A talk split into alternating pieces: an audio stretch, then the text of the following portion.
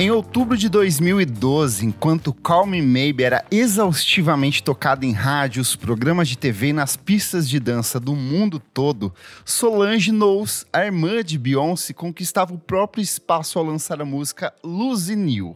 Bem recebida pelo público e principalmente pela crítica especializada, a faixa chamaria atenção não apenas pelo minucioso processo criativo da artista, como pela produção pouco usual com um toque de R&B dos anos 80, assinado por um jovem Dev Hines, músico que já havia passado por projetos como Testicles e Lightspeed Champion, mas que encontraria na identidade criativa de Blood Orange o estímulo para uma sequência de obras de enorme valor artístico. Ainda que Lucy New tenha sido abraçada apenas por uma parcela alternativa do público, a canção chamaria a atenção da autora de Calm Me Maybe, Carly Rae Jepsen, que em um esforço de ampliar o próprio campo de atuação e romper com o rótulo de One Hit Wonder, conquistado com a canção de massiva execução, encontraria no pop empoeirado de Blood Orange a passagem para o terceiro trabalho de estúdio da carreira, o hoje cultuado Emotion de 2015. Guilherme Tintel, seja muito bem-vindo aqui ao nosso podcast para celebrar essa obra-prima do pop dos anos 10. Yeah, trouxe o Grammy para ela, tá aqui, Aí, ó, ó, vou entregar agora esse Grammy. Mas eu quero saber como foi que você conheceu a Kylie Rae Jepsen, se foi na febre do, do Calm Maybe, foi durante o Emotion, como que foi seu primeiro contato com a princesinha do pop canadense? Certo. É, eu tava tentando, tentando lembrar, inclusive, depois que eu, que eu vi a pauta, mas se eu não me engano, eu realmente conheci com Calm Maybe também. Eu cheguei com junto com, com, com essa turma toda que tá aqui. E aí, é, conheci com Calm Maybe, eu já gostava, já gostei do Kiss. O Kiss foi um álbum que eu consumi, eu gostei bastante do. Obviamente não se compara com o que ela lançou depois, mas acho que foi tudo uma construção. Acho que pra existir o Emotion, teve que existir o, o Kiss também. E foi é, é, interessante porque eu conheci ela bem na fase que eu tava, que eu tava prestes a virar DJ. Então uhum. eu me uhum. lembro de, sei lá, tipo, a minha primeira pista eu esvazei com Tonight I'm Getting Over You, porque não era hit. Então tem essa, essa passagem ainda que eu toquei essa música. E a minha sorte é que na época ela tinha lançado o remix com a, com a Nicki Minaj, de Tonight uhum. I'm Getting Over You. E aí eu toquei a música e ela começa meio devagarzinho, assim. Então eu lembro da pista abrindo um buraco, assim. Foi lá no, no antigo Lab Club ali na Augusta. Era uma festa que era de pop funk da época e tal. E aí eu vi esvaziando, e aí quando vê a Nick, que vem uma batida um pouquinho mais eletrônica e tal, eu senti a galera voltando assim, eu falei, ok, tá tudo sob controle. Então o remix me salvou por conta disso ainda. Nossa, outros tempos. Para mim também foi por conta do, do Call Me Maybe, só que para mim não foi é, necessariamente pela música. Logo uhum. que ela saiu, teve um youtuber que fez uma série de vídeos no chat roulette que ele usava, ele entrava usando tipo maiô, assim, parecia que era um corpo de uma mulher, e de repente ele virava era um cara barbudo de, uh -huh. de peruca e tal. E aí uma amiga minha falou que esse cara era a minha cara. E aí eu fiquei indignado, porque ele realmente parecia comigo em alguns ângulos, assim, eu ficava muito de cara. E aí eu gostei da música, e aí logo em seguida veio o Kiss, e eu lembro de curtir o Kiss. E aí eu lembrei que quando eu tinha quando eu montei meu primeiro Tumblr, que eu compartilhava downloads ilegais de discos, eu lembro de, de da capinha do disco da Carly, só que na época, do primeiro, né? Mas uhum. na época, assim, eu caguei e andei, assim. É, eu lembro que algumas pessoas compartilharam, pedindo para colocar, eu coloquei, mas nem lembro de ter ouvido, eu acho que nem ouvi. E aí, mas quando, quando chegou no, no Call Me Maybe ali no Kiss, eu acho que foi um fenômeno global, assim, não teve como as pessoas escaparem desse, dessa música, sim, desse sim. disco e dela, né? Tanto que é a, é, é, a música que ficou, né? Tipo, independente do que ela lançou depois, essa é uma que a gente tem certeza que as pessoas conhecem. Pode Sim. até não conhecer a Carly, mas conhece a música. Tipo, a música as pessoas conhecem. Ah, aquela do Calm Maybe, aquela do clipe do cara que fica sem camisa e que ela fica que, mandando as cartinhas e tudo. É bem isso, assim. É MC Calm Maybe. Exato. Mas antes de mergulhar no disco tema dessa edição, a gente precisa falar quem é Carly Rae Jepsen e como Calm Maybe é, alçou a artista canadense ao estrelato. Ela nasceu no dia 21 de novembro de 1985 em Mission, na Colômbia Britânica, no Canadá. E ela começou a carreira participando da quinta temporada do programa Canadian Idol de 2007, onde ela conquistou a terceira posição. Então ela saiu super bem. E logo no ano seguinte, ela lança o primeiro álbum, que é o Tug of War, que ia sair em 2008, e embora ele tenha sido considerado um fracasso, ele chegou a vender 100 mil cópias no, no mundo todo, assim, então a menina circulou, eu tava até ouvindo ele essa semana durante a construção da pauta, e ele é bem qualquer coisa, assim, ele é totalmente aqueles discos de artista que sai do programa Esse é um que eu não, eu não vivi tanto, eu lembro que depois do, teve o Kiss, o Kiss eu escutei bastante, aí depois do Emotion, que foi onde, tipo, eu me converti de verdade, eu voltei pro Saga For pra, tipo, saber o que ela tinha feito antes, e aí é um que eu escutei e assim, tipo, passou, tipo, só, só foi. Não é um álbum que te prende, né? Com certeza é um álbum lançado, apenas isso e nada mais. E aí, três anos mais tarde, ela voltaria com a música Calm Me Maybe, que foi lançada no dia 20 de setembro de 2011, e ela era o primeiro single do P Curiosity, né, que sairia logo depois. A música rapidamente conquistou o topo das paradas de sucesso no Canadá, então era um fenômeno muito local, assim. Só que em dezembro daquele mesmo ano, um jovem Justin Bieber, que também é canadense, que estava passando o Natal com a sua família, ele ouviu a música tocando em todos os lugares e ele tweetou. Call Me Maybe da Carly Rae Jepsen é provavelmente a música mais cativante que eu já ouvi. E aí, por conta desse, desse tweet, a música obviamente viralizou. Lembrando que nessa época o fenômeno do, do Justin Bieber era uma coisa assim. Ainda hoje eu acho que é, mas na época era uma coisa surreal. Nessa época assim. era a Bieber Fever, né? Exatamente. E aí, por consequência disso, em 2012, o empresário do Bieber, que era o Scooter Brown, que era o dono da Schoolboy Records, ele assinou um contrato com a Japes e lançou ela no mercado internacional. E aí, alguns dias depois, ainda o Bieber, a Selena Gomez e a Ashley Tisdale, nossa, isso aqui é muito anos 10, comecinho mesmo, eles lançaram um vídeo no YouTube onde eles faziam cover de Call Me Maybe, o que ajudou a popularizar ainda mais. O vídeo se tornou um sucesso na internet, né? O clipe começava a tocar na, tocava bastante na MTV da época, fazendo com que a canção se tornasse um sucesso global e a faixa atingiu o topo de várias paradas de sucesso, incluindo a Billboard Hot 100 e o K Singles. Então ela não ficou um fenômeno limitado só é, Estados Unidos e Canadá. No mundo inteiro, todo mundo. Eu lembro que os, na época as, as as lojas de roupa aqui no Brasil, cara, no, no, quando você ia provar, o provador era só isso. Você saía de um provador para outro, era só Calm Maybe tocando 24 horas por dia ali. E ainda em junho de 2012 foi lançada a faixa Good Time, que é uma parceria da Jameson com Old City, e a música até hoje é uma das mais tocadas artistas, perdendo apenas para Call Me Maybe, né? E ela liderou também os charts de diversos países e meio que deu um estímulo um pouco antes da chegada do Kiss. Mas é, passado esse sucesso do Kiss em dezembro de 2013, a Kylie entrou em estúdio para a produção do segundo álbum. E por conta da repercussão positiva do trabalho, ela teve meio que carta branca da, da gravadora para, olha, escolhe aí com quem você quer trabalhar, faz uhum. o seu uhum. jeito, a gente acredita no seu trabalho, você teve, teve liberdade artística para isso. E embora ela contasse com gigantes da indústria à sua disposição, como o Cia, o Greg Kirsten e o Pete Stevenson, a Jameson, que na época vinha ouvindo muitas canções do Blood Orange e outros artistas influenciados pela década de 80, como Robin, é, La Rue, Kimberly, Dragonette, decidiu estreitar laços com esses outros nomes da indústria e romper com aquela, aquela onda de EDM que era uma, tipo, uma mistura de pop e EDM, assim, que eu acho que ficou uma coisa totalmente velha, mas que era muito característica ali do, dessa época, né? De 2013, Sim. 2014, né? Essa, eu lembro que essa fase que ela essa pré-motion tava tanto esse eletrônico pegando e que não era eletrônico tava flertando com hip hop.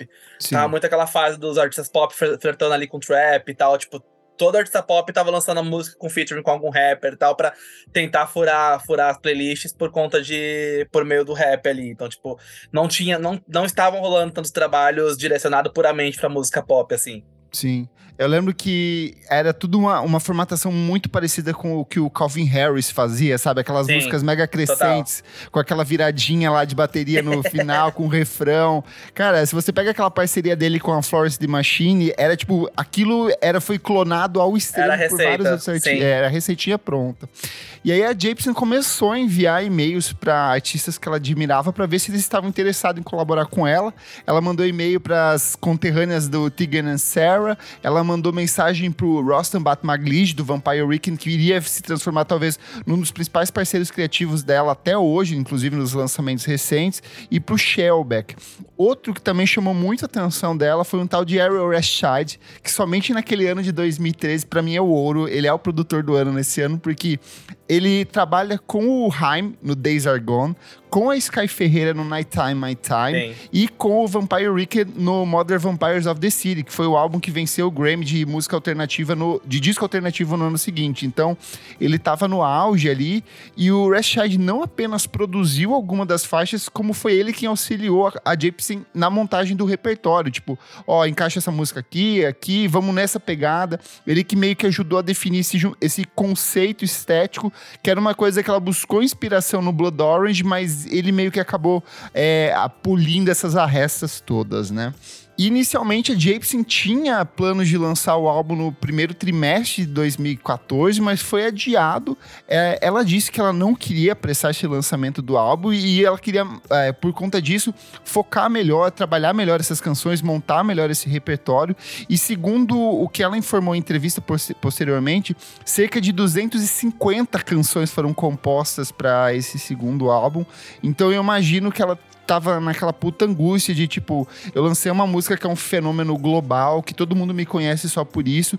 Podia muito facilmente que ela caísse nessa coisa do One Hit Wonder uhum. e ficar eternamente estigmatizada por uma música só, né? Mas eu acho que é, o que rolou com ela pode ser bem. É muito pare... Acontece bastante no mercado pop, na verdade. Que é muito esse papo de daqueles artistas que depois nem gostam tanto do hit, porque sabe que poderia fazer Sim. mais, sabe? Então, tipo, Sim. a partir do momento que ela teve a oportunidade e aí, principalmente tendo esse passe livre que você falou que a gravadora ofereceu para ela e tal, tipo, de conseguir escolher com quem trabalhar. E você estando, você estando no topo, você tem uma abertura muito grande para isso. Ela aproveitou para mostrar que, além de hitmaker, ela era artista também. E, inclusive, achei importante você ter citado Good Time, que é para deixar claro que ela não é um hit wonder, porque Good Time foi um hit também, então ela tem dois hits antes do Emotion. Perfeito. E aí a promoção do álbum ela iniciou no dia 5 de março de 2015 durante uma apresentação de I Really Like You no Good Morning America e dois dias depois seria lançado o clipe, que eu acho maravilhoso e eu acho que foi um, um, acerto enorme ela pegar um cara que é um figurão da indústria do cinema, que é o Tom Hanks, e falar, Sim. você vai fazer um lip sync na minha música e vai ser sobre isso, o clipe e nada além. Então eu acho perfeito esse clipe. Eu amo porque essa, essa época ainda a gente ainda estava começando a se educar em relação aos streamings, então o YouTube era um negócio muito grande, né? E aí uhum. você, você percebe que a carreira dela passou muito por isso, desde o do vídeo que você falou do, do, do Bieber lá com os outros artistas fazendo o que hoje seria um Reels, não estaria no Sim. YouTube, eu já estaria no Reels, ia ser tipo um TikTok da vida. Até isso, esse, esse teor viral de ter o, o Tom Hanks, que daí, tipo, muita gente ia assistir pra, pra ver ele lá dançando a música, tipo, não necessariamente pra escutar a música também. Acho que ela, ela foi uma artista que, é, por ter nascido já dentro desse, dentro desse contexto, soube trabalhar muito bem esse lance da internet a favor dela, tipo, esse, trazer esse teor viral de uma forma que não esvaziasse a música também. Total, total. Só que eu acho que o, o, verdadeiro ponto de virada ali, porque se você pega o I Really Like You, ele é praticamente um, um Call Me Maybe 2, assim, em termos Total, de estrutura, sim. assim. Ele é meio que uma canção clone ali, é aquele sucesso garantido da gravadora. Olha, se o disco não emplacar pelo menos uma música, a gente consegue uh -huh. botar nos charts aqui. Mas eu acho que o ponto de virada foi quando ela lança All That, que é uma parceria dela com o Ariel Heschild e com o Devonte Himes. Levou ali o selinho da Pitchfork de Best New Music. e eu acho que ali, eu lembro muito muito, nitidamente, assim, que na época foi uma coisa que meio que pegou as pessoas de surpresa, assim, pessoal da uhum. que acompanha, que escreve sobre música, falou, peraí, tem algo bem diferente sim, aqui sim. nela. Tanto que. Porque eu acho que a Really Like You uh, foi, foi muito usada como uma transição. Tipo, ok, tipo, eu quero, tô partindo disso para isso, porque apesar de ser super comercial zona, ela já entrega ali um pouquinho do que, que é o emotion musicalmente falando também. Sim. Então acho, acho que é, acho que entrega até mais é, na parte da sonoridade do que em letra, né? Letra da a música é super rasa. Mas acho que a, ajuda a fazer essa transição. Então, aqui, tipo, você gostou de Calm Me Maybe? Vem comigo aqui que eu vou te mostrar o caminho. E aí nisso ela vai, pá, toma o dera agora. Perfeito. Eu discordo que a letra é raça, porque eu não acho. Eu acho essa letra maravilhosa. Eu gosto, nossa. Eu acho que demonstra muito da, da vulnerabilidade que tem dentro do Emotion em todo. De uma, uhum. Não é só uma questão de, ah, eu fui abandonada, ou o cara me largou, ou qualquer coisa do tipo. Eu acho que a beleza do Emotion em termos de poesia é que todas essas canções transmitem uma fragilidade que outras canções pop que estavam rolando na época meio que não estavam pegando. Tinha uma coisa muito de de, uma, de um empoderamento feminino na época, um empoderamento feminino branco. As músicas da Taylor que ela lançou no 1989, eu acho que meio que tinham Sim. isso, sabe? E aqui eu acho que ela vai meio que para um outro lado, onde ela demonstra uma fragilidade. E eu acho que esse que é a beleza, assim. Ela é uma canção que quase parece que ela vai se esfarelar na sua frente. Ela é toda toda sujinha, empoeirada, vai, a bateria entra muito calculada, o sintetizador tem um sonzinho meio empoeirado, lembrando as coisas que a Sky Ferreira fez no trabalho anterior. Então uhum. eu acho que ela apresenta o disco, ela te joga para dentro do Emotion de um jeito que para mim é muito eficiente, sabe? Foi o que me encantou, né? Funciona super. Eu, eu, eu digo raso nesse sentido de ser, tipo, dentro do disco como um todo, você percebe ela como uma coisa mais simples por fazer essa Sim. conexão com o que ela lançou antes, entendeu? Tipo, é esse braço que amarra o Kiss, o Emotion, acho que tá dentro dessa música. Ela, Perfeito. ela cumpre bem esse papel. E aí a própria Kylie escolheu Aldette como a, a mais representativa dos, dos objetivos que ela buscou alcançar no Emotion. E ela, ela mesmo falou em entrevista posteriormente: Aldette ocupa um lugar especial no meu coração porque é muito reveladora. É falar sobre o desejo de intimidade com alguém. E acho que músicas como Calm Me Maybe, isso pode ser bastante leve um pouco superficial. É divertido ir um pouco mais fundo. Então eu acho que ela expressa isso, mas quando a gente chega no, dia, no, na noite que saiu o disco, que eu lembro que vazou no Twitter, assim, as pessoas correram pra ouvir.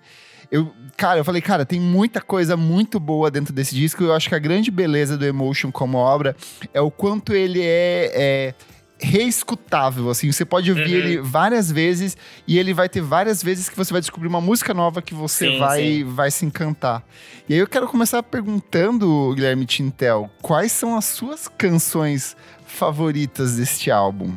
Isso é muito difícil, porque esse é um disco que eu acho ele super redondo, eu gosto dele 100%. Eu acho que eu, eu vou mudar de opinião com certeza depois, mas eu diria que a minha favorita, se fosse escolher uma, seria Your Type, principalmente por ser uma puta herança da Robin. Eu escuto Robin Sim, ali, essa música inteira, essa música grita Robin. Então acho que Your Type é, ficaria ali no topo. Talvez é, iria para alguma balada, então acho que Warm Blood também eu também Nossa, ocuparia perfeito. uma posição muito boa. Vamos e falar um pra... pouco sobre essa, porque, assim, o, o disco tem vários highlights, mas eu acho que a, o Warm Blood, em especial, é uma dessas que brilham. Eu lembro que ela foi lançada como um single posteriormente, sem clipe, sem nada, foi só a música que Sim. ela promoveu, que era aquele globo, a capa era o globo meio que derretido, assim. É uma produção dela com o Bat Maglij. O Bat Maglij estava prestes a sair ali do, do Vampire Weekend, se não, já não tinha saído. E eu acho que a parceria dá muito certo, porque ela é aquele pop meio reducionista, ele é longe Sim. de todos esses efeitos grandiosos da música pop, mas que, de novo, volta para essa coisa da vulnerabilidade, da entrega sentimental do eu lírico, que é uma coisa presente no disco todo, mas que aqui aflora de um jeito bonito, né? É muito. Essa música é muito menos é mais, né? Porque parece que, ela, que ela, ela é super tímida e ao mesmo tempo ela entrega tudo isso que você falou sobre o, sobre o álbum ser um que você vai descobrindo as coisas ao pouco, então você vai percebendo várias camadas ali dentro. E aí ela é uma que, dentro do disco, quando você, tipo, você coloca ela perto de uma Run With Me, você coloca ela perto de outras que, que são mais, tipo, apoteóticas, ela aparece muito pouco, mas é nesse pouco que ela vai e te ganha. Tipo, ela te ganha muito timidamente ali. Tipo, é, é, com certeza é um dos destaques. E aí eu acho que se fosse montar um top 3, eu fecharia com Runaway, que daí é um clichêzinho, mas é um clichêzinho muito bom também. Esse sax da música quando entra, pra mim é icônico. Isso aí é a história da música pop sendo feita. Cara, Runaway With Me é uma das coisas mais gostosas que tem na hora de discotecar. Porque total, total. ela é uma música que, assim, se a pista tá vazia, você joga essa, vai vir assim, um monte de gayzinha galopando, assim, os viadinhos correndo, pulando cerca, tudo. Porque ela Esse tem um... sax é o nosso berrante. O, cara, é o berrante das gays. O sax é o berrante das gays. Ele é muito, é muito safado. Porque, assim, o disco todo tem esse envelopamento de anos 80, um pouco mais atualizado, já é, é o, o, anos 80, tipo, do ponto de vista de outros artistas que de fato viveram os anos 80. Então uhum. é uma uhum. segunda, terceira leva. Mas Sim. aqui entra de um jeito tão safado, porque não existe coisa mais safada no mundo da música do que saxofone. Tá ali o, o o Kennedy para provar isso uhum, e qualquer outro total. artista que sempre meteu sax. Mas aqui é de, usado de um jeito muito bom, assim, porque ele tem essa coisa de meio que é uma canção, ela, ela, é perfeitamente uma canção de abertura, sabe? Ela tem esse ato climático que estoura no refrão e depois a batida vira lá atrás, então ela tem uma pegada um pouco mais dançante. Mas eu acho que ela é o tipo, é o tipo caso de uma música que ela te arremessa para dentro do disco. Ela fala assim: olha, o disco vai ser sobre isso aqui, sobre esses conceitos com essa estrutura, Sim. sabe? Então funciona muito bem, né? É perfeita. Mas você, você consegue montar um top 3? Então, eu, eu gosto muito do. Eu acho que meu top 3 seria Runaway With Me. All uhum. That e a faixa de encerramento, que para mim é a minha favorita da carreira dela, que é When I Need You. Uhum. Eu acho. A, putz, pra mim é uma das melhores letras, sabe? De tipo, eu podia mudar não por mim, mas por você, sabe? Então. E, e, o fato dela ser uma música de encerramento, ela deixa as coisas meio em aberto, no sentido desse relacionamento ainda não tá resolvido, as dores que eu tô sentindo ainda não uh, cicatrizaram, as feridas não cicatrizaram, mas é, o, o, lado. Eu acho bom que ele tem, tipo, esse lado A e lado B muito bem definido, assim, sabe? De. Ele vai ali até o Boy Problem, que talvez até é, que seja o, as canções mais pop ali, né? Runaway with Me, Emotion, I Really Like You, Give Me Love, All That. Termina ali no Boy Problem. E aí começa com Make the Most of the Night, que tem as, as meninas do Jaime ali como. Ela, elas usaram um pseudônimo na época, não usaram os próprios nomes para quando elas participaram da, da gravação mas que eu acho que vai para essa pegada mais alternativa do disco ali, com exceção talvez do, do Your Type, que ela é bem uma música pop mesmo, acho que é uma pop uhum. marcante. Mas tipo, LA Hallucination, Warm Blood, When I Need You não é uma canção pop convencional que a gente tá acostumado dos últimos anos, sabe? Tem uma Sim, coisa total. mais sujinha, mais retrô, mais bem mais nostálgica também, sabe? Acho que ajuda, dentro dessa, dessa construção do álbum, ajuda muito que chega nesse ponto do disco, você já tá totalmente ambientalizado, né? Então acho que ela ficou mais confortável também para ir mais fundo dentro desse som, né? Sim. Tipo, você já chegou até aqui, tipo, se você gostou até aqui, a, o resto é fichinha, sabe? Então, tipo, ela consegue brincar um pouco mais já, tipo, dá pra ser um pouco mais ousada também. E eu acho que tem outra coisa legal dentro do Emotion, é porque ele é um disco que tem instrumento, então não é uhum. só a batida eletrônica com sintetizador, que, seria, que era uma coisa bem característica da época. Você ouve a guitarra, você sente a linha de baixo, tem o saxofone, a guitarra vem meio sujona, que é muito típica das produções do, do, do Rashid. Tem também é, o Daniel Negro, When I Need You, a música de encerramento é com o Daniel Negro, que é o cara que foi trabalhar com a Olivia Rodrigo posteriormente. Uhum. Então eu acho que ela fecha ali num time de pessoas que eram aficionadas por música pop, mas com esse pop dos anos 80, dos anos 70. Então eu sinto que eles trazem esse charme especial para dentro do trabalho que outros discos da época não têm. E eu acho que essa coisa que ela falou de compus 250 canções, se reflete na série de outras faixas de versões que foram saindo. Assim, até recentemente teve é, reedição do Emotion com outras canções. É, tem Black Heart, que eu gosto bastante, que sai na versão deluxe. I Didn't Just Came Here to Dance, que eu acho também perfeita. Tem Sim, essa aí é, é, bem herancinha do Kiss também, né? Parece muito. Total. Daí esse popzão um pouco mais, mais comercial mais pista mesmo, assim. Tipo, Sim. ela falou, putz, vou fazer uma pras gays aqui. Essa e... é pras gays. É. eu, eu, acho que tem muita, muita coisa boa ali é, por todo o disco. E aí, de novo, tem horas que eu gosto mais de uma, tem horas que eu gosto mais de outra, daí depois eu faço as pazes com uma, recupero a outra ali. Então, eu gosto muito de ficar voltando para ele, redescobrindo sensações e tudo mais que eu, que eu gosto bastante dentro desse disco. Nos Estados Unidos, o disco estreou na posição de número 16 na Billboard 200, após vender 16.153 cópias na primeira semana. Lembrando, gente, estamos falando de 2015, onde consumo de CD já havia caído é, drasticamente. A única que continuava vendendo era a Dell e a Taylor Swift, o resto já ninguém mais conseguia vender. No Canadá foram 2.600 cópias vendidas na primeira semana, é, mas no Japão ele entrou, ele estreou na oitava posição após ser vendido 12 mil cópias físicas ali.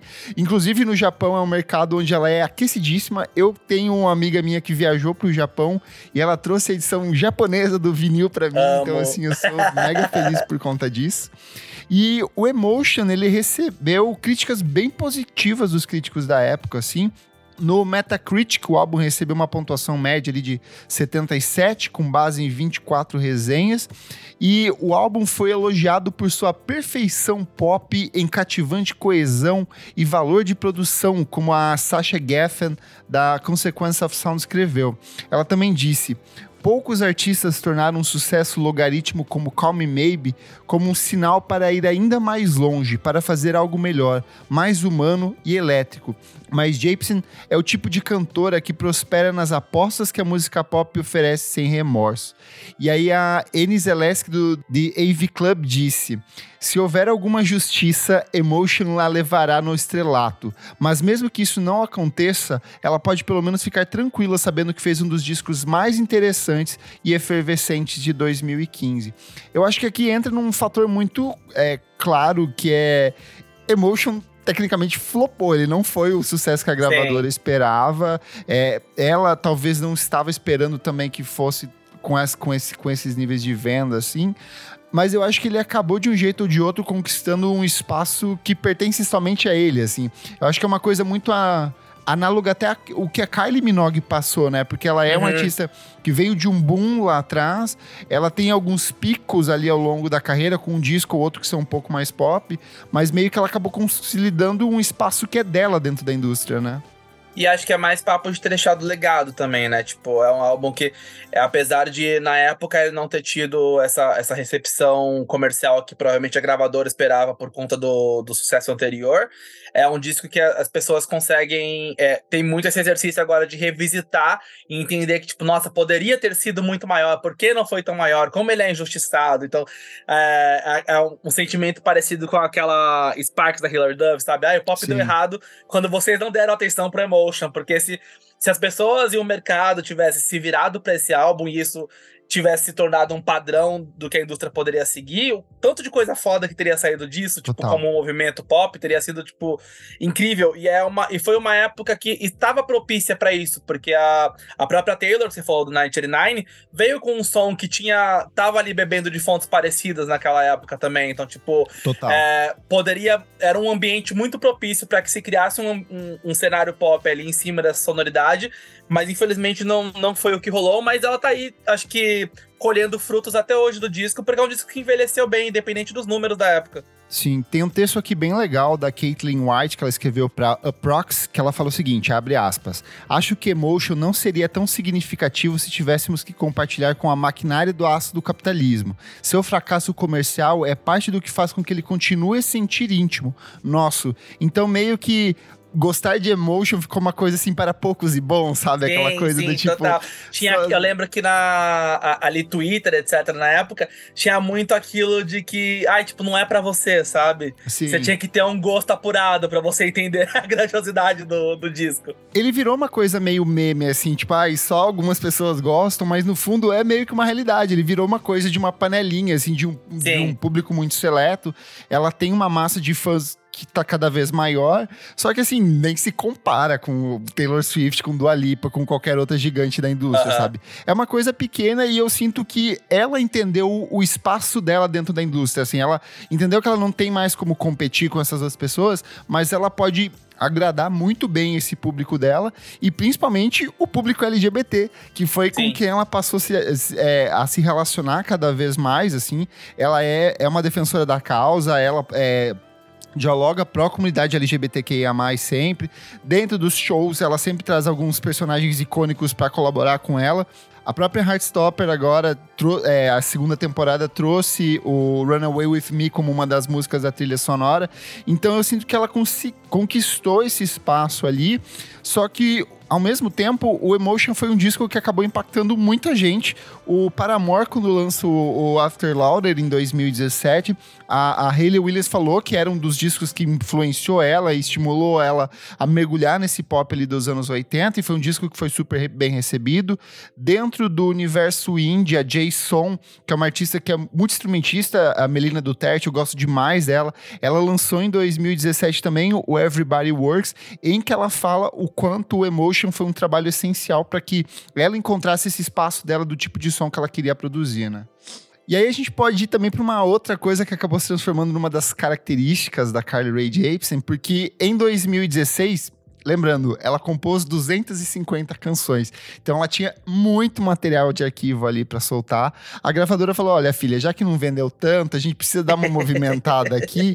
E aí a gravadora orientou que ela lançasse um EP que foi o Emotion Side B, que traz algumas músicas é, com a mesma pegada. E por incrível que pareça, é, a análise da crítica foi melhor do que o, com o Emotion Side B do que o Emotion, assim.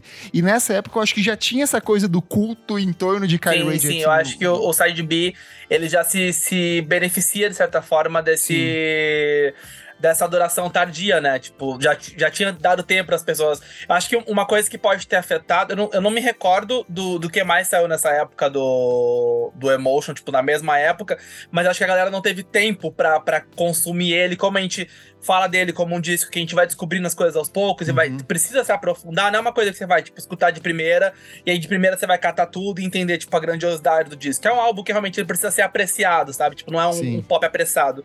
E aí eu acho que o Side B ele teve esse tempo, tipo, teve, deu esse tempo pra galera conseguir reconhecer que o Emotion era bom e aí chegar no Side B já tendo outros ouvidos, sabe? Pra conseguir, tipo, entendê-lo como algo. entendê-lo já dentro da grandiosidade do universo do que foi o Emotion. Sim, e eu acho que essa temática de, dos discos serem um pouco mais não contemplativos, mas dependerem um pouco mais de tempo para serem apreciados, é, um, é uma, uma estrutura que vai ser utilizada dentro da indústria dali para frente. Por exemplo, em 2016, a Beyoncé lança Lemonade. Ele não Sim. é um disco tão imediato quanto os outros discos dela. Então, as uhum. pessoas começam a refletir mais sobre.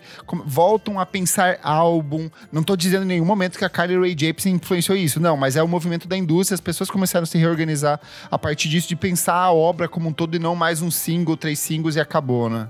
Porque já era aquela, já era essa transição, né, do streaming também, de entender, Sim. tipo, se a gente tava partindo para essa coisa mais instantânea ou se era ou se ia conseguir ainda ter esses trabalhos que, que seriam consumidos de forma com, completa e tal, tipo, tava muito nesse processo de educação ainda que é o processo que a gente tá até hoje, na verdade, Sim. né? Tipo, não não chegamos num, num, consenso nem numa, numa verdade absoluta.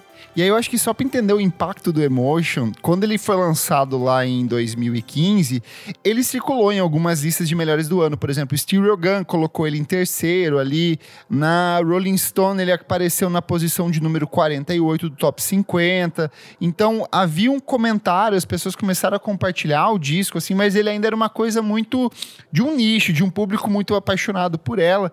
Só que quando chega no final final da década de 2010, e aí as pessoas vão mostrar, montar aquela lista da década, e aí vem gente gigantesca, vem Beyoncé, vem Kendrick Lamar, vem um monte de gente muito foda.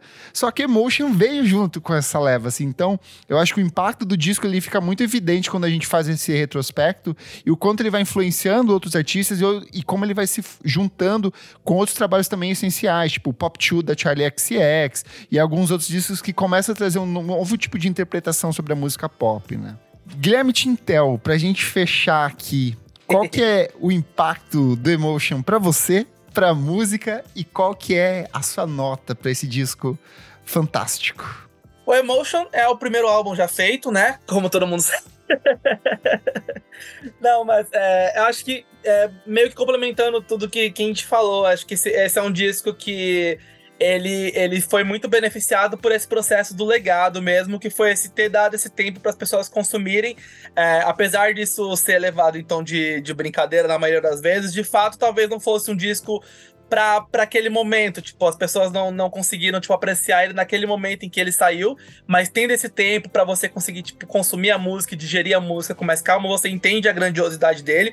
Inclusive, até hoje tem uma outra gay que ainda, tipo, torce o nariz e fala que nunca ouviu. Esses dias eu esbarrei com uma no Twitter falando disso e, tipo, Falei, tipo, vai lá e escuta, sabe? Tipo, uhum. que às vezes se você se você se prende a, sei lá, tipo, ah, todo mundo gosta muito, tipo, não é grande coisa por conta do hype, e aí depois você, você é um disco que você precisa se dar ao trabalho de ouvir pra, pra, pra realmente entender. Tipo, você tem que vivenciar essa experiência, viver essa emoção.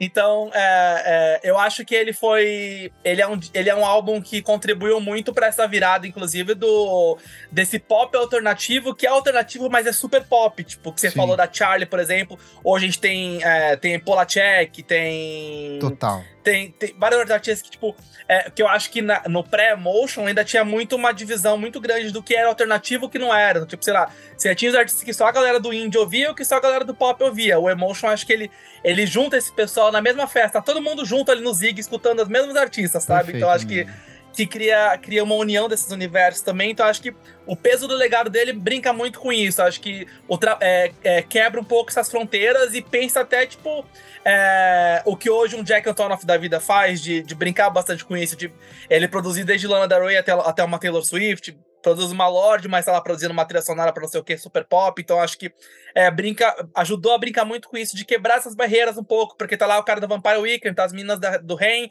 ao mesmo tempo que tem, sei lá, tipo, tem Max Martin, tem Cia, tá, tipo, tá todo mundo junto na, junto na mesma mesinha ali, tipo, na hora da merenda. Então acho que é, é um álbum que contribuiu muito para ajudar a definir esse universo, mostrar que poderia coexistir, sabe? Perfeito. E qual que é essa nota para o Emotion? Olha, eu sou suspeito para falar. Então, assim, hoje eu, é um disco que pra mim é redondo. Eu daria 5 de 5 muito fácil para ele, porque Nota tipo, 10. é um álbum que eu. Sim, total, porque eu não tiraria nada ali, não colocaria nada ali. Tipo, é, eu acho que é, talvez na época, quando eu, eu fui até antes desse, dessa conversa, eu fui revisitar a resenha que eu fiz para ele na época, e uhum. na época eu dei tipo 4,5 de 5. Então, Perfeito. eu ainda tirei um, um negocinho ali para não dar um 100%, mas eu acho que hoje eu daria um 100% muito fácil, porque hoje é muito mais. É, hoje, olhando para trás, é muito mais fácil você entender o peso e a importância dele, né? Nossa, que análise incrível. Eu concordo com tudo que você disse. Eu acho que o Emotion ele tem uma beleza melancólica, porque ele parece que é uma despedida de uma época e começo de outra, sabe? Então, uhum. essa convergência de artistas ali, gente gigante, gente pequena, gente que seria gigante posteriormente meio que se encontrando dentro desse trabalho. Mas eu acho que, acima de tudo, o que prevalece dentro do Emotion é o que tá no nome dele, são as emoções. Eu acho Sim, que total é um disco que ele tem uma universalidade no discurso dele que é muito grande e é muito clara. Todas as canções, elas são muito explícitas naquilo que a Carly queria tratar. Então eu acho que ainda que ele é, custe talvez a engrenar, você precisa voltar algumas vezes para ele para você se reconectar ou para descobrir algumas coisas. A mensagem principal, as emoções, os sentimentos, está tudo ali. E é tudo muito bem trabalhado, assim, cada canção parece que ela é muito bem pensada, o, o debruçado, os produtores e dela, junto de, ai, ah, aqui esse sintetizador pode ser um pouco mais sujo, aqui a guitarra pode entrar aqui. Cada música tem uma particularidade, não é uma, sei lá, um, uma formulona, uma maçaroca sonora de batida e sintetizador que começa e vai do início ao fim, não. Tem uhum. nuance, tem textura, tem camada ali. E tudo isso amarrado pelos sentimentos que ela estava vivendo na época, da insegurança de ser uma artista que foi catapultada por um sucesso estrondoso e que poderia simplesmente desaparecer logo depois disso. Então imagina a pressão que ela estava sentindo na época. Sim. Mas é, eu, eu, sinto que ela consegue resolver isso e ela cria um filão dentro da indústria, ela cria um caminho, ela fala assim, olha, esse é o caminho que eu vou seguir, quem quiser vir comigo, vem. Tanto que hoje em dia continuam, alguns artistas muito alguns produtores muito grandes continuam produzindo com ela, Jack Antonoff continua trabalhando com ela, mas ela ainda continua se rodeando dessa galera que é um pouco menor, que é pequena, abrindo possibilidades. Tá aí o, o, o novo lançamento dela ali com, com o Psychedelic Switch ali, que tá viralizando de novo. Ela Sim. vem pro Brasil pela primeira vez pro Primavera Sound eu acho que vai emocionar. Sim. Então, cara, Emotion, Emotion é isso eu, na época, eu também fui revisitar o texto que eu escrevi. Na época eu dei 8.5.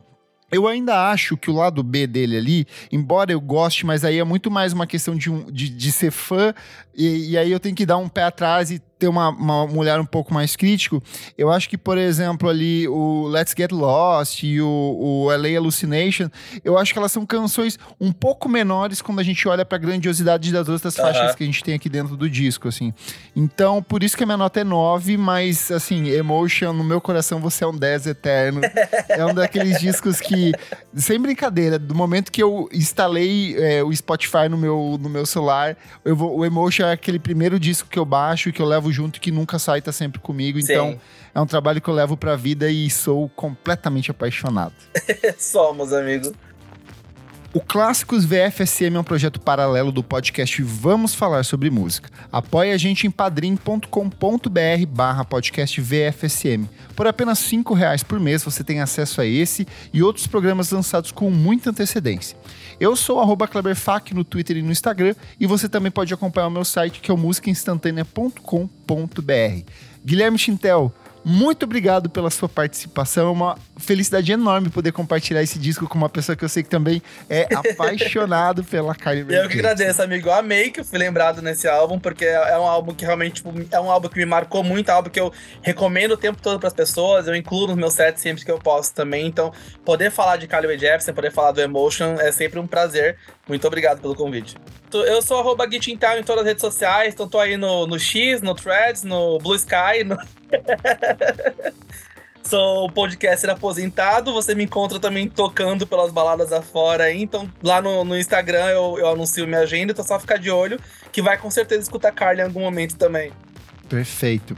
Não esquece de seguir a gente nas nossas redes sociais, arroba podcast VFSM em tudo. Segue a gente na sua plataforma de streaming favorita e, se puder, apoie no padrim.com.br barra podcast VFSM toque saxofone e até a próxima. tchau, tchau.